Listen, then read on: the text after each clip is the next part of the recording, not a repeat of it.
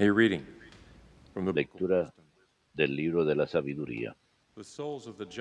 La vida de los justos está en manos de Dios y no los tocará el tormento. La gente insensata pensaba que morían, consideraba su tránsito como una desgracia y su partida de entre nosotros como una destrucción, pero ellos están en paz. La gente pensaba que cumplían una pena, pero ellos esperaban de lleno la inmortalidad.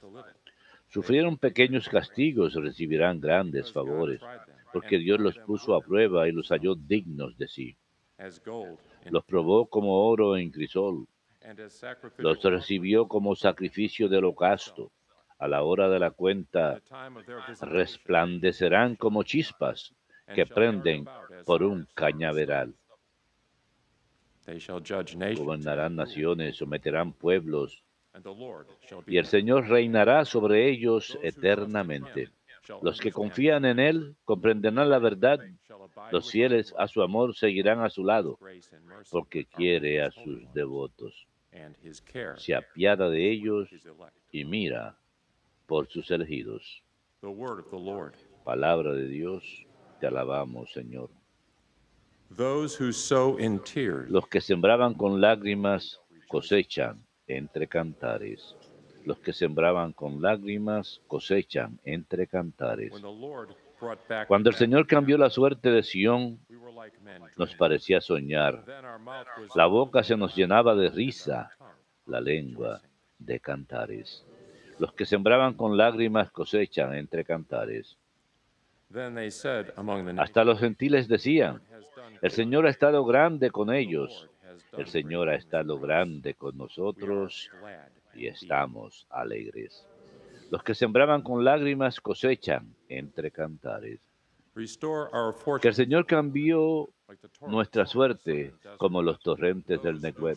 Los que sembraban con lágrimas cosechan entre cantares. Los que sembraban con lágrimas cosechan entre cantares. Al ir iba llorando, llevando la semilla. Al volver, vuelve cantando, trayendo sus gavillas. Los que sembraban con lágrimas cosechan entre cantares.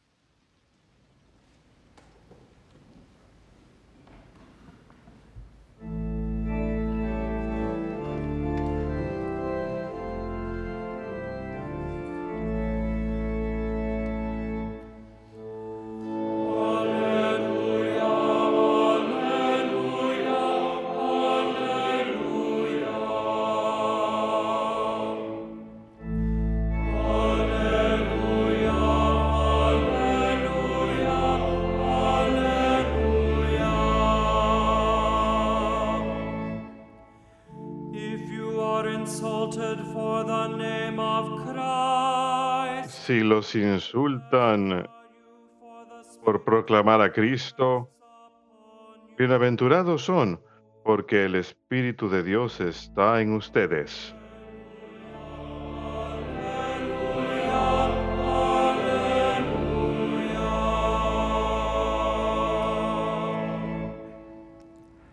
Dominos vobiscum. Lectio Sancti Evangelii secundum Lucam.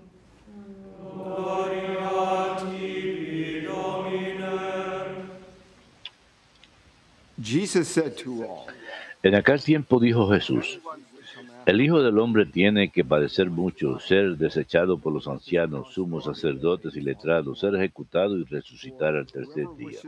Y dirigiéndose a todos dijo, el que quiera seguirme, que se niegue a sí mismo, cargue con su cruz cada día y se venga conmigo.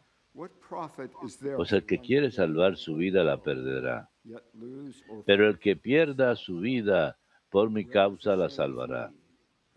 ¿De qué le sirve a uno ganar el mundo entero si se pierde o se perjudica a sí mismo? Verbum Domini.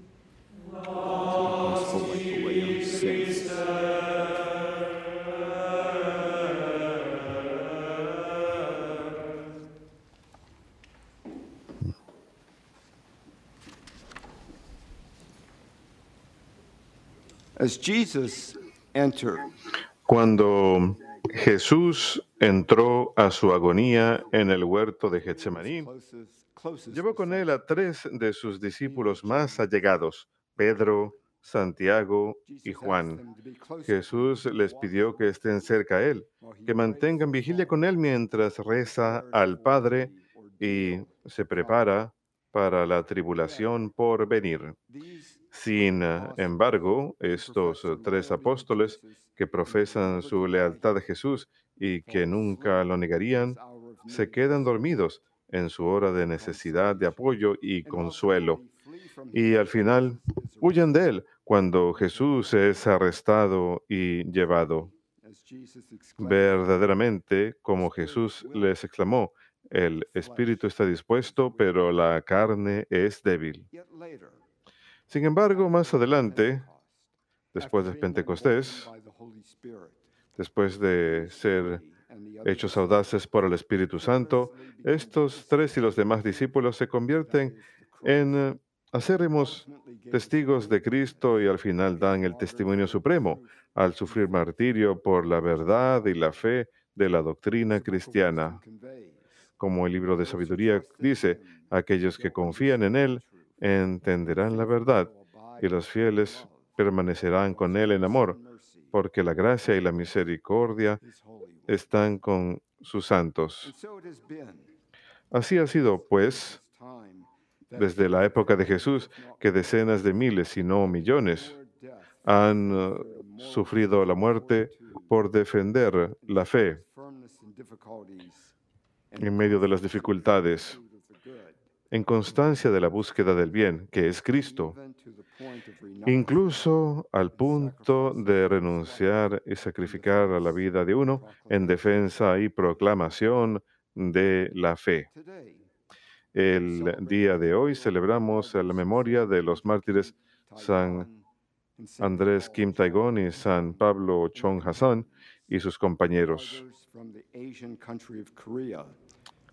mártires de Corea, un país más o menos del tamaño de la Florida, y ah, en el presente un lugar en donde todavía es necesario el fervor misionero.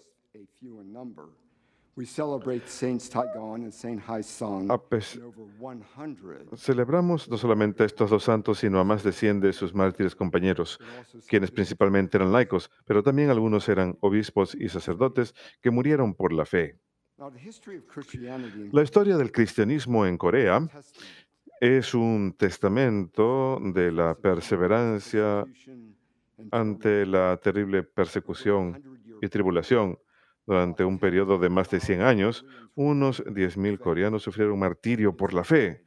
Se calcula que Corea, como país, tiene el cuarto número más grande de santos. Corea fue un país con fronteras cerradas durante la mayor parte de los siglos XVI y XVII, eh, cuando ideas invasivas como el cristianismo estaban prohibidas. Sin embargo, a finales del siglo XVIII, la literatura cristiana obtenida por de jesuitas en China provieron a los cristianos en Corea un medio de estudiar la fe y formar un tipo de iglesia local. Y cuando un sacerdote chino en secreto ingresó al país varios años más tarde, encontró unos 4.000 católicos, muchos de los cuales nunca habían visto un sacerdote. La comunidad católica estaba liderada casi enteramente por laicos educados, quienes eran capaces de leer libros en completo en chino. E incluso sin el beneficio de los sacramentos eh, y la celebración de la Eucaristía, existía un ardiente deseo de Cristo que representaba la fe profunda ya presente. Y a pesar de las graves persecuciones, de- dentro de unos pocos años, había como unos 10.000 católicos en Corea. Y hoy en día se calcula que hay unos 6 millones de cristianos católicos en Corea del Sur, el 11% más o menos de la población, unos 6.000 sacerdotes y 1.800 parroquias. Corea del Norte es uno de los lugares más opresivos del mundo para los cristianos, donde la religión es considerada el opio del pueblo y que al final debe ser erradicada. Tener una Biblia puede llevar al arresto y la prisión. Datos exactos son difíciles de obtener, pero se calcula que hay unos 12.000 a 15.000 cristianos en Corea del Norte y más de 3.000 de esos cristianos son católicos. Pero no hay sacerdotes católicos que vivan en Corea del Norte. El libro de la sabiduría expresa la fortaleza en la fe cristiana en Corea, especialmente aquellos que fueron mártires, pues a pesar de ser castigados, su fe estuvo llena de inmortalidad. Los 103 mártires coreanos que celebramos hoy fueron todos canonizados en mayo de 1984 en Seúl, Corea, Corea del Sur, por San Juan Pablo II, el Papa, quien durante su homilía dijo, el florecimiento espléndido de la Iglesia en Corea es efectivamente el fruto del heroico testimonio de los mártires. Los mártires coreanos dieron testimonio del crucificado y resucitado Cristo a través del sacrificio de sus propias vidas. Se han vuelto como Cristo de una manera muy especial. Y de los mártires que celebramos hoy, dos en particular se mencionan. San Andrés Kim Taegong y San Pablo Chong Hae-san. San Taegong fue el primer eh, sacerdote católico nacido en Corea y el santo patrón de Corea. Sus padres eran conversos al cristianismo y su padre sufrió martirio por practicar la fe. Después de ser bautizado a la edad de 15 años, San Kim fue ordenado sacerdote en Shanghai alrededor de mediados de los 1800. Regresó a Corea para predicar y para evangelizar a pesar del riesgo. Fue uno de miles de cristianos que fueron ejecutados durante esa época. En 1846, a la edad de 25 años, fue torturado y decapitado cerca de Seúl. Se dice que sus últimas palabras fueron, esta es mi última hora de vida, escúchenme con atención. Si he tenido comunicación con extranjeros ha sido por mi religión y por mi Dios. Es por Él que muero. Mi vida inmortal está a punto de comenzar. Vuélvanse cristianos si desean ser felices después de la muerte, porque Dios tiene castigo eterno que les esperan aquellos que se han negado a conocerle.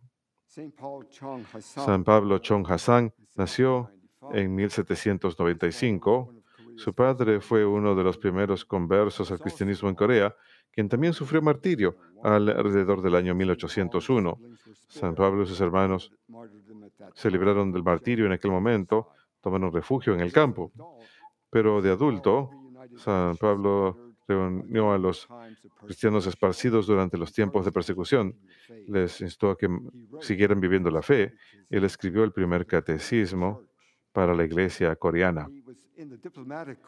Estaba en el cuerpo diplomático de adulto y eso le permitió viajar a la China y Pekín donde persuadió al obispo en Pekín a que le pida al Papa Gregorio XVI que establezca una diócesis en Corea, lo cual fue concedido en 1831. Pero se renovaron las persecuciones y en 1839 sufrió martirio. Se negó a renunciar a su fe y permaneció. Él dijo, les he dicho que soy cristiano y lo seguiré siendo hasta el día de mi muerte. También fue torturado, fue amarrado a una cruz y ejecutado.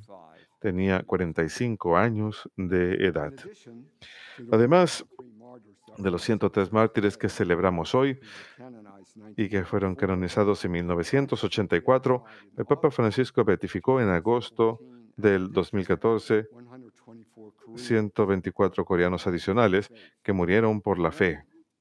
Muchos eran los padres o los abuelos de los 103 mártires canonizados por San Juan Pablo II. Y el Papa Francisco dijo en su homilía durante la ceremonia de beatificación que las oraciones de todos los mártires coreanos en unión con los de las oraciones de la Virgen obtengan para nosotros la gracia de la perseverancia en la fe y en toda buena obra, santidad y pureza de corazón, y celo apostólico en dar testimonio de Jesús en este amado país, a lo largo de toda Asia y hasta los confines del mundo. Queridos hermanos, los mártires coreanos y todos los que han muerto por la fe dan ejemplo de lo que Jesús comunica, de cómo hemos de vivir. Si alguien desea seguirme, debe negarse a sí mismo, cargar su cruz a diario y seguirme, pues el que desee salvar su vida, la perderá, pero el que pierda su vida por mí, la salvará.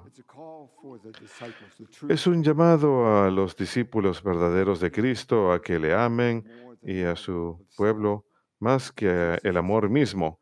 Jesús es claro. Si estamos llamados a examinar a diario si el mundo es más importante que la felicidad eterna con Él, estamos poniendo en peligro nuestra salvación eterna y la visión beatífica. San Juan María Vianney proclamó en cierta ocasión, la persona que ama el placer, que busca el consuelo, que huye de todo lo que pueda traer sufrimiento, quien está demasiado ansioso, quien se queja demasiado, quien echa la culpa a otros y es impaciente por lo más pequeño que no le sale bien, una persona así es un cristiano solamente en nombre. Es un deshonor para su religión, pues Jesucristo lo ha dicho así. Los mártires coreanos amplifican para nosotros la verdadera senda para ser discípulos de Jesús, su disposición de aceptar su cruz, mientras expresan amor al prójimo, amor al enemigo y rezar por aquellos que los han perseguido. Dios nos ha concedido la gracia de libre albedrío para hacer lo que decidamos, pero para seguirlo como discípulos tenemos que negarnos a nosotros mismos, rechazar la inclinación a los aspectos pecadores del mundo que interfieren con nuestra devoción a Dios, ya sea la atracción al dinero o a las personas o a las comodidades, la reputación, el poder, lo que sea. Tenemos que dejar atrás todo lo que impida seguir la voluntad de Dios en nuestras vidas. Jesús dijo, hemos de cargar nuestras cruces a diario. Esta no es una decisión de una sola vez, sino un compromiso para toda la vida de amor y devoción, para alcanzar las promesas del Señor, ser para ser juzgados como una de las almas justas que descansarán en las manos de Dios.